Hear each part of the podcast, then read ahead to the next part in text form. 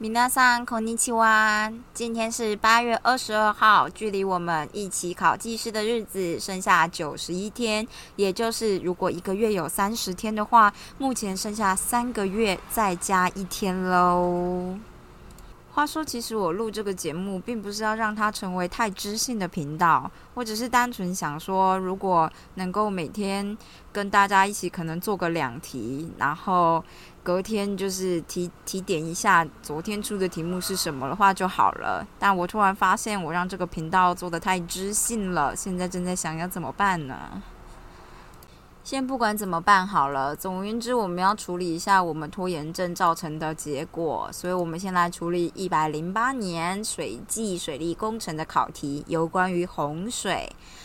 它的题目呢，就是。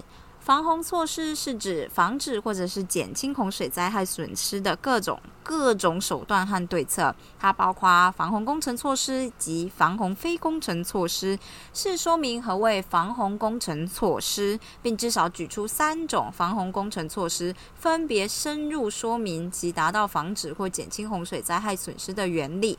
这一题有二十分。我想这一题的重点呢，是我突然间发现我的水利工程里面没有学过什么是防洪工程措施。诶，我就回去查，然后就发现居然没有。我可能只有在之前李宏源修的一个灾害什么东西系列的课里面学到了一点点，但是我居然在水利工程里面没有学过这个。诶，所以我就查了一下。那我们现在的回答啦，防洪措施这种工程的措施，是指利用水利工程拦蓄调节洪水量、削减洪峰或者是分洪、滞洪，以改变洪水的天然运动，达到控制洪水、减少损失的目的。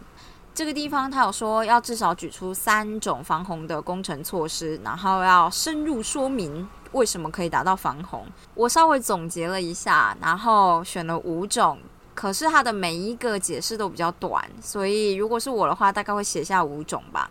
第一种防洪上的工程措施就是堤防，因为堤防能够将水留在河道里面，不会淹到都市来，所以可以减少洪水造成的损失。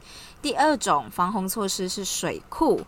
水库可以预留某些空间储存洪水，减少下游发生洪患的机会，所以可以保护下游都市的安全，减少洪水造成的损失。第三种是河道的疏浚，因为河道疏浚的工程可以包括疏浚或者是整理河川嘛，能够增加排洪的断面积，所以也可以增加排洪的能力。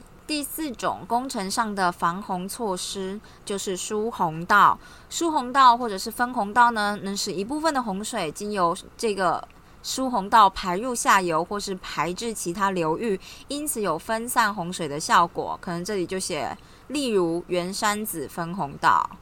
第五种工程上的防洪措施呢，是都市排水设施。都市的排水包含雨水下水道，还有抽水站的设置，可以迅速将都市的地面径流排走，减少路面和街道的积水。所以五个工程设施就是堤防、水库、河道疏浚、疏洪道、都市排水设施。我就是列完这五个以后，发现书俊的俊我可能会写不出来，不知道写注音会不会被扣分呢？我觉得其实也不能说我的水利工程没有教过这些东西，应该说我们教的都很细节，然后没有这么粗略的做一个大概的简介。细节比较像是，如果是水库的话，有分哪几种水库啊？水库的风险是什么啊？怎么设计呀？怎么设计它的流量啊、库容啊等等的这类的事情。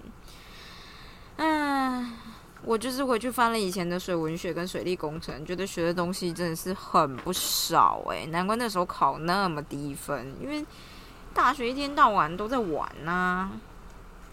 话说我在看大学时期的水文讲义的时候，发现一件有点好笑的事。我之前第一次念土记的时候，在念大地工程的时候，就一直很疑惑，到底为什么孔隙率它的英文手写是 n？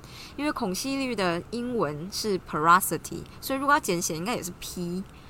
然后呢，我就今天突然看到，哎，水文学里面写孔隙率 porosity N 或者是 e 塔，，e 塔在希腊文里面是 H 哎，所以说明其实就是以前的人都写 H，但是可能传过来的时候不知道发生什么事了，然后就变成 N 了，因为就是上面那一段就变短了。我觉得有点好笑，我觉得而且我觉得蛮有可能的。好的，经由我这样一讲，大家会不会一直都记得孔隙率虽然叫 porosity，但是它的简写是 N 呢？然后我发现我来不及做一百零六年水利技师的水利工程考题，也就是说明什么是合理化公式，什么是曼宁公式，什么是道西威斯玛公式。那我们就留到明天吧。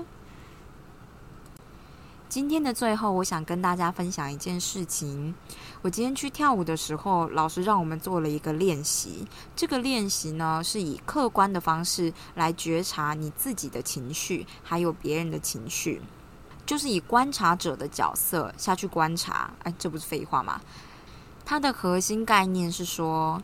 我们人类呢，从一开始是婴儿的时候，并没有办法那么明确的知道别人的情绪代表的意思是什么，所以你会用观察的方式去了解、去体会。但是可能我们到成人了以后，就长大了以后，你就很容易受到别人情绪的影响，但是你可能会忘记这个观察。可能同样的情绪表现在不同人身上代表不同的意思，所以如果你能用客观的方式退一步，重新用婴儿的角度或婴儿的眼光下去观察的话，也许你能够看到不同的东西。对于自己也是一样，你观察自己的情绪，觉察一下你自己到底为什么会这样想。在这个过程中呢，虽然看起来很微妙，很像灵魂出窍，你就是要站在旁边，然后看着自己的感觉，但是你也能够慢慢的感受到自己可能出现的。什么样子的情绪？那出现这样情绪的原因是什么？借由这种客观的观察，我们就可以更认识自己当下到底处在什么样的状态。我其实觉得还蛮有趣的，所以大家也可以找个机会试试看喽。大家明天再会啦！